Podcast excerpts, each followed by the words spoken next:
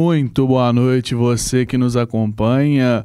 Hoje, para mais um Central da Resenha, Central do dia 19 de maio. Meu nome é Cauã Lucas e eu sou seu âncora hoje. Aqui, mais ou menos, no São Gabriel, está fazendo uns 20, 23 graus.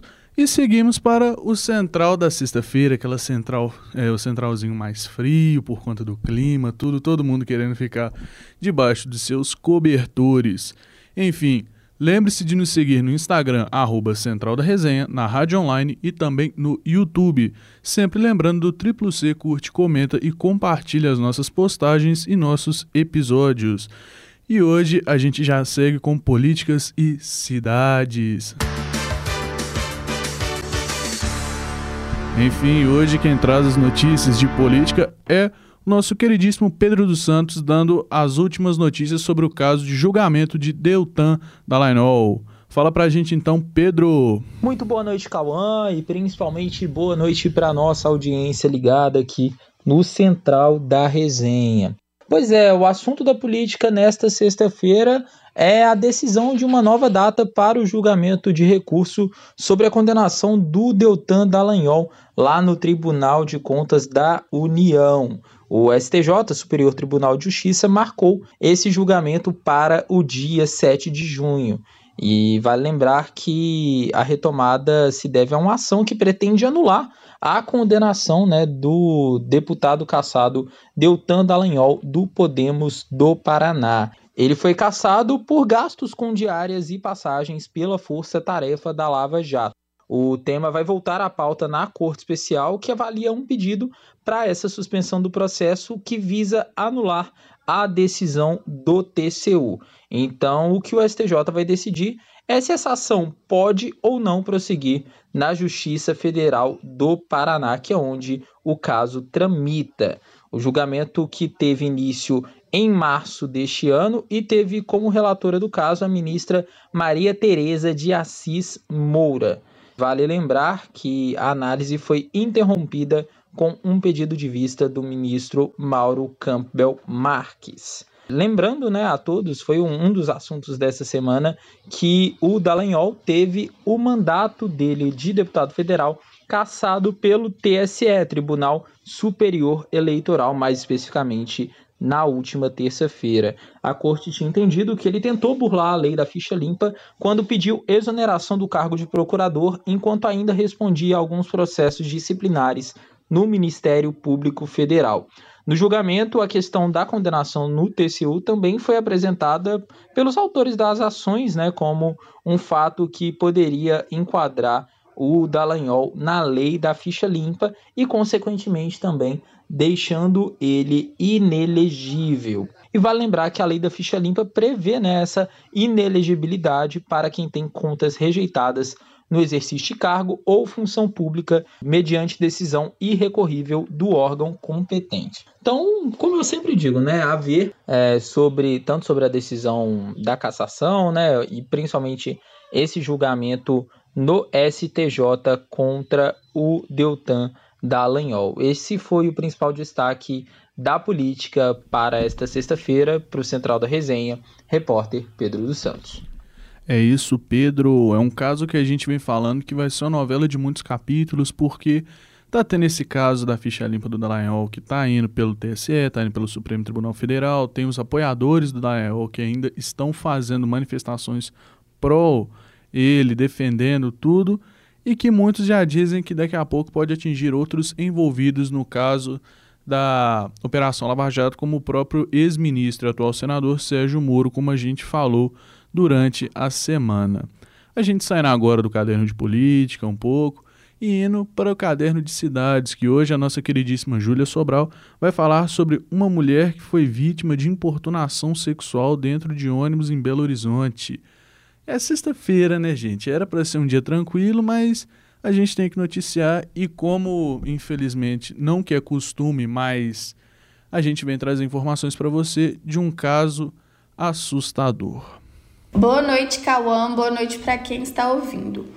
Uma mulher de 20 anos foi vítima de importunação sexual dentro de um ônibus no bairro São Francisco, na região da Pampulha, em Belo Horizonte, na manhã desta sexta-feira. Segundo a Polícia Militar, ela contou que um homem de 19 anos ficou ao seu lado e parecia tocar o próprio órgão genital. De acordo com o boletim de ocorrência, o suspeito colocou um dos braços sobre o ombro da vítima e tocou nos cabelos dela. A mulher contou aos policiais que tentou se afastar, mas o suspeito colocou a mão nos seios dela. Assustada, a mulher repreendeu o homem e disse: Foi mal. Ela pediu ajuda ao motorista e aos passageiros. O caso aconteceu por volta de 8 e meia da manhã na linha 503, que liga a cidade de Vespasiano ao centro de Belo Horizonte. De acordo com a PM, uma testemunha disse que em outubro de 2022, o mesmo suspeito a teria importunado na mesma linha de ônibus, colocando o órgão genital para fora da calça e encostando nela. Segundo o boletim de ocorrência,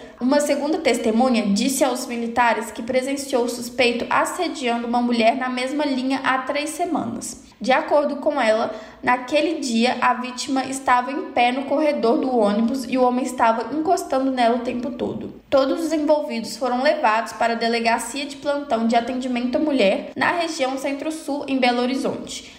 Em nota, a Polícia Civil afirmou que o suspeito teve sua prisão em flagrante, delito ratificada e foi encaminhado ao sistema prisional, onde se encontra à disposição da Justiça. É isso, Júlia. Muito obrigado e que, é, que seja tomada todas as providências legais e que você mesmo falou, não foi a primeira vez que é, as pessoas viram que a mesma pessoa estava continuando com esses casos de importunação sexual, estava é, praticando esse delito hediondo e que a gente torce que a justiça realmente seja feita, que as precauções sejam tomadas, tudo, por, tudo possa acontecer para a segurança das mulheres nos transportes públicos, também transportes particulares. A gente segue aqui também com a Júlia Sobral, que fala que agora os carros poderão trafegar em faixas exclusivas para ônibus em Belo Horizonte durante os fins de semana. Conta mais sobre isso para a gente, Júlia. A partir deste sábado, 20 do 5, os carros poderão utilizar as pistas exclusivas para ônibus durante os fins de semana em Belo Horizonte. A informação foi publicada nesta quinta-feira no Diário Oficial de Município. De acordo com a PBH, serão liberados 15 trechos para tráfego de automóveis. A prefeitura ressalta que as pistas exclusivas, que são os corredores do móvel, como nas avenidas Antônio Carlos, Cristiano Machado e Pedro I, não fazem parte da medida, sendo liberadas apenas para o serviço de táxi. A liberação vale a partir das 14 horas aos sábados e nos domingos e feriados o dia todo. Segundo a Prefeitura de Belo Horizonte, os equipamentos de fiscalização eletrônica de invasão das faixas exclusivas para ônibus não irão autuar os veículos que trafegarão durante o horário de liberação aos fins de semana. Porém, é importante ficar atento aos dias e horários da permissão, pois, de acordo com o Código Trânsito Brasileiro, transitar irregularmente na faixa ou via exclusiva para transporte de passageiros é infração gravíssima, com multa de R$ 293,47. É isso, Júlia. A gente vê muito que os pontos da capital, lógico, não nas avenidas de maior importância de Belo Horizonte, fora o anel rodoviário, como a, a Antônio Carlos e a, a Cristiano Machado, junto com a Pedro I, como a Júlia falou, com exceção dessas, as grandes vias de Belo Horizonte, que têm grandes casos de engarrafamentos, tudo, agora podem ter seu trânsito diminuído, com essa, é, digamos, boa liberação de que os carros agora podem trafegar pelas é, pelas vias que antes eram separadas somente para ônibus. Só que lembrando que isso só vale durante os finais de semana. A Júlia hoje, fazendo a sua terceira participação especial com a gente aqui no Central de sexta-feira, fala sobre um acidente entre dois ônibus móveis que deixa motorista é, presa às ferragens no complexo da Lagoinha em Belo Horizonte. Algo que infelizmente a gente vê que já está tendo com uma certa é, recorrência aqui em Belo Horizonte, como semana passada ou retrasada, se não me engano, aconteceu também, e que temos que tomar um grande cuidado, porque não é somente os ônibus envolvidos, mas assim como seus motoristas e passageiros. Fala mais pra, sobre esse acidente para a gente, Júlia. Um ônibus da linha 4802 bateu na traseira de outro coletivo da linha 8001, na rua Conselheiro Rocha, no bairro Horto, na região leste de Belo Horizonte, na manhã desta sexta-feira. Quatro pessoas ficaram feridas e foram socorridas pelo SAMU e levadas para o Hospital de Pronto Socorro João 23. São três mulheres de 41, 45 e 65 anos e um homem de 33 anos. Com o impacto da batida, o para-brisa e a traseira dos veículos ficaram destruídos. De acordo com o boletim de ocorrência, o motorista do ônibus 8001 disse que a colisão aconteceu quando parou no ponto para embarque de passageiros. Já o condutor do coletivo da linha 4802 falou que o outro veículo parou inesperadamente. Segundo o documento, o pneu traseiro direito do ônibus 4802 estava totalmente liso. Uma autuação foi emitida. É isso, Júlia. Muito obrigado, Júlia Sobral, pela sua participação nesse Central de sexta-feira. Agora a gente pulando um pouco sobre os nossos cadernos, tudo chegando o fim de semana. A gente quer um fim de semana de paz, um fim de semana animado e a gente procurando o famoso rolê para esse sábado e domingo. E quem fala mais desses possíveis rolês para a gente no nosso caderno cultural é a Laís Milagres. Boa noite, Laís. Boa noite. Na agenda de hoje temos muita música. Para começar, hoje, 19 de maio, vai acontecer o espetáculo Mineiramente, um musical em que atores e plateias são abraçados pela poesia de Drummond, a fala de Guimarães Rosa, a música de Milton Nascimento, Fernando Bran, Tavinho Moura e a emoção única de se ocupar o lugar que se acredita ser seu. Em Mineiramente, todos branam como hino verso: Sou do mundo, sou Minas Gerais da canção Para Lennon e McCartney, de Fernando Bran, Mário e Loborges. O espetáculo traz para o público a sensação de pertencimento e de identidade por meio das letras das canções que são tocadas ao vivo, numa formação com clarineta, piano, bateria e vozes.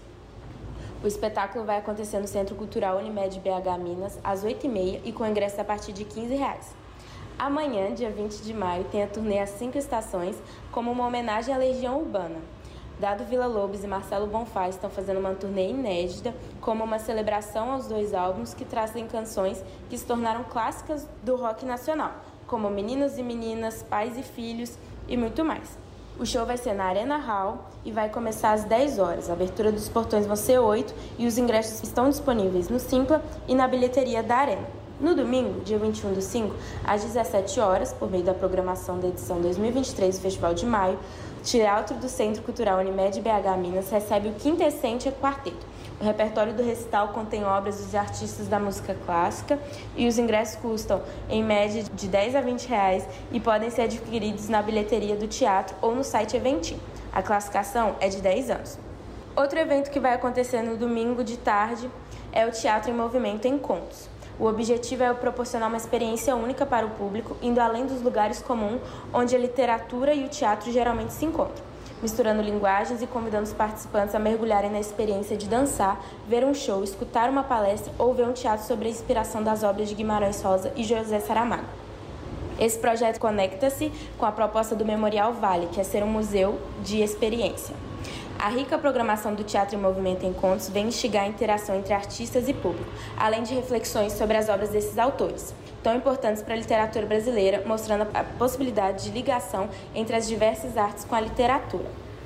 Tem toda uma programação, mas esse teatro está marcado para acontecer no domingo de tarde. Tem muita coisa legal nesse final de semana e eu sou Laís Milagres, para o Central da Resenha. É isso, Laís. A gente falando um pouco sobre isso tudo, Igual eu tinha falado antes, você que quer uma sexta-feira mais tranquila, pode ir numa sessão repleta de poesias, como a Laís falou, é, dos poemas de Carlos Drummond de Andrade. Você pode ir nos festivais de rock que vão estar com as grandes, os grandes sucessos, melhor dizendo, do Legião Urbana como Pais e Filhos, ou no domingo seguir para um bom teatro. Lembrando que se você quer um rolê tranquilo, tudo leve sua família, passe um tempo e relaxe aproveitando a nossa queridíssima cultura mineira e cultura brasileira. Agora a gente pulando um pouco de caderno, a gente vai agora para um caderno recheado de conteúdo. A gente agora vai para o nosso queridíssimo caderno de esportes. Enfim, chegando no momento dos esportes, a gente já abre falando dos grandes times de Minas Gerais. A gente abre falando do grande América Mineiro, o Coelhão que agora joga com Fortaleza amanhã, às quatro da tarde, aqui em Belo Horizonte, no estádio Independência. O Coelhão que vem embalado de uma vitória em cima do Internacional na Copa do Brasil por 2 a 0 e que agora tenta reverter o péssimo andamento na tabela do Campeonato Brasileiro. O Coelhão que está em vigésimo lugar, o famoso Lanterna, e que está com, pasmem, zero vitórias até o momento, um empate e cinco derrotas. Um time que o Vancini ainda está tentando acertar tudo, que quando precisa realmente do jogo, o América vai para cima, se qualifica, tudo como foi no Campeonato Mineiro. A gente viu aquele América que foi para cima e chegou às finais jogando contra o Galo, tendo uma das melhores campanhas de pré-temporada. Lembrando que o adversário do América não vai ser fácil, o Fortaleza que está até bem qualificado na tabela, está, se eu não me engano, na oitava colocação da tabela e vai para cima para conseguir angariar alguns pontinhos e subir nessa qualificação. É isso que a gente tem de América hoje e que a gente vai pulando para os próximos grandes de Minas Gerais, começando com o queridíssimo Galão da Massa, que o nosso Vitor Cordeiro traz mais informações. Boa noite, Vitor. Boa noite, Cauã. Boa noite para você ligado no Central da Resenha. Bora falar de Galo? Amanhã o Atlético enfrenta o Curitiba no Couto Pereira, às seis e meia da noite, pela sétima rodada do Campeonato Brasileiro. O Galo, que conseguiu uma sequência de bons jogos, vem de duas vitórias no Brasileirão, além de vitórias também nos outros campeonatos. Alianza Lima pela Libertadores e Corinthians pela Copa do Brasil. O Galo deve vir a campo amanhã com Everson no gol, Saravia pela lateral direita, Maurício Lemos e Gemerson na zaga, Dodô na lateral esquerda, Edenilson Bataglia e Patrick pelo meio, e no ataque Pavon, Hulk e Paulinho. O Atlético até o momento não divulgou a lista de relacionados que irão viajar para Curitiba, mas existe uma expectativa por parte da torcida atleticana pela volta do Arana. O lateral que não joga desde o meio do ano passado está em fase final de recuperação e já pode ser relacionado para retornar aos gramados. Outro jogador que também pode reforçar o elenco alvinegro é o zagueiro Igor Rabelo. Lembrando que o Galo tem uma vasta lista de desfalques: os volantes Alan e Otávio, o meia Pedrinho e o atacante Allan Kardec, ambos lesionados. Vitor Cordeiro para o Central da Resenha. É isso, Vitor. E é interessante você falar, meu amigo, que igual o Galo veio de duas vitórias importantíssimas no Campeonato Brasileiro, sendo elas o 4 a 0 contra o Cuiabá e o 2 a 0 contra o Internacional e também embalado pela Copa do Brasil contra o Corinthians, né, meu amigo? e que agora segue em busca de angariar mais uns pontos, assim como também o América e todos os times da Série A, contra o Coritiba é, nesse fim de semana lá em Curitiba. Isso que a gente tem de Galo hoje e agora a gente parte para outra metade de Minas Gerais. A gente falou do preto, a gente falou do verde e agora a gente vai falar do azul com o Pedro dos Santos fazendo a sua segunda participação hoje. Boa noite novamente, Pedro.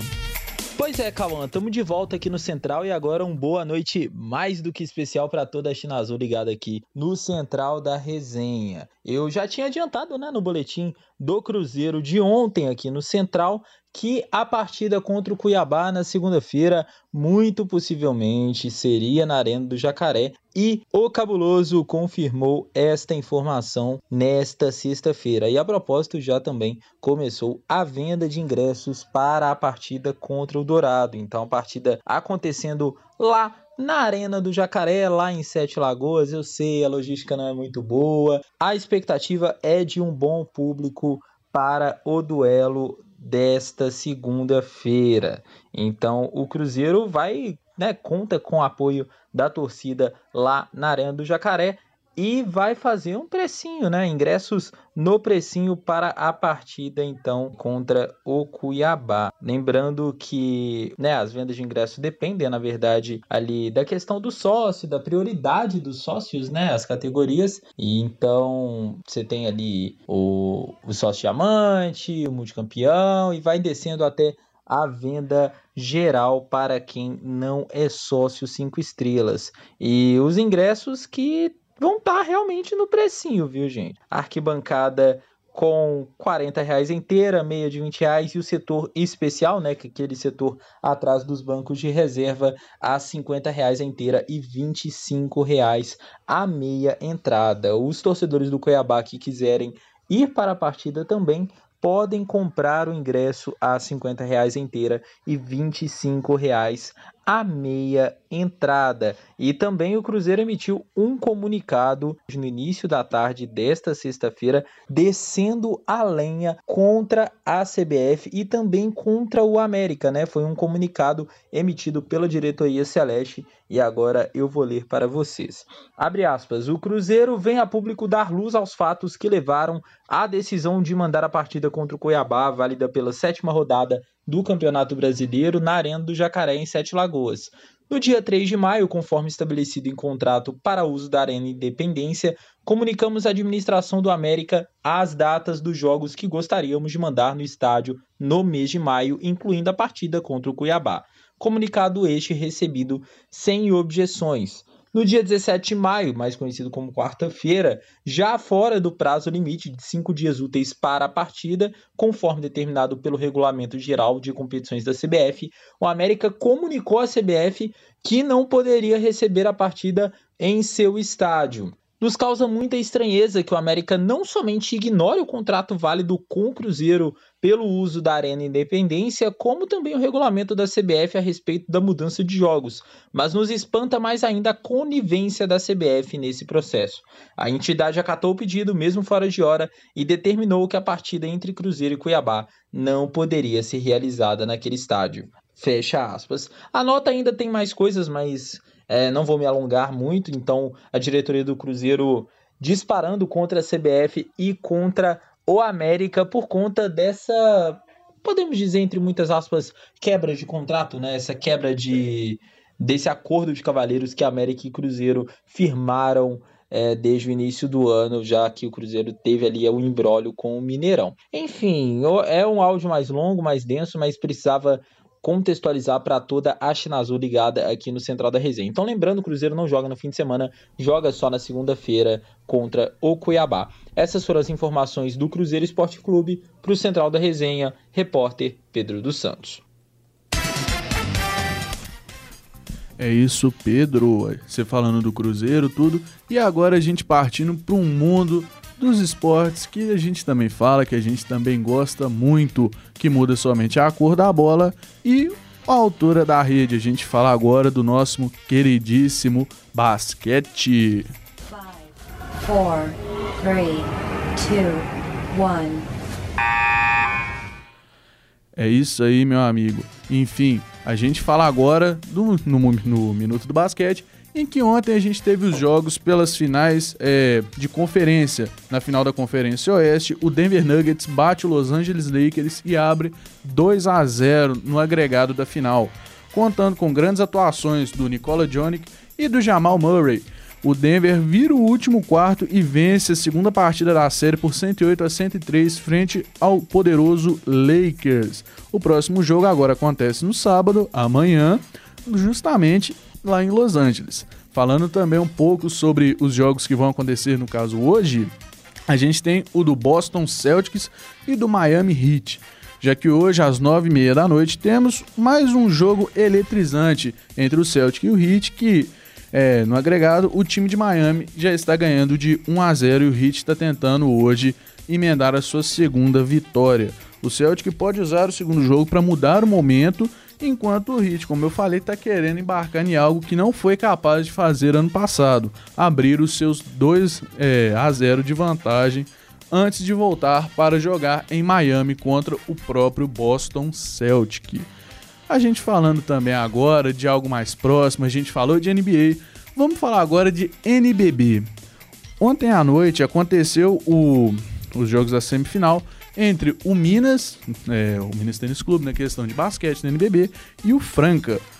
O jogo entre os dois foi, digamos, um jogo eletrizante, um jogo muito forte, pegado, que o triunfo de 95 a 91 do Franca na Arena UniBH, aqui em Belo Horizonte, na noite de ontem, quinta-feira, é, foi no finalzinho. A vitória só foi garantida dois segundos antes do fim, vocês acreditam? Tá parecendo muito futebol mineiro em grandes times, como igual o caso do América durante a semana na Copa do Brasil, em que os gols da vitória foram feitos durante é, o agregado.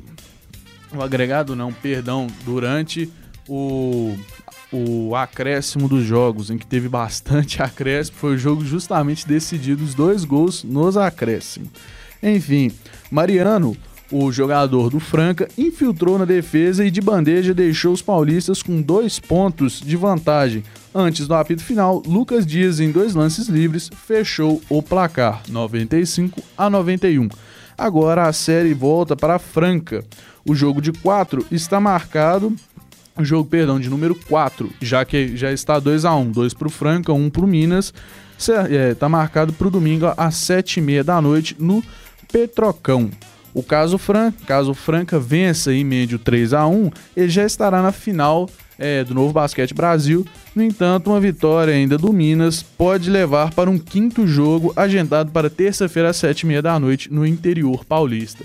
Caso Franca ganhe, ele já vai pegar o São Paulo na final e depois de alguns jogos já saberemos quem será o campeão da edição do Novo Basquete Brasil.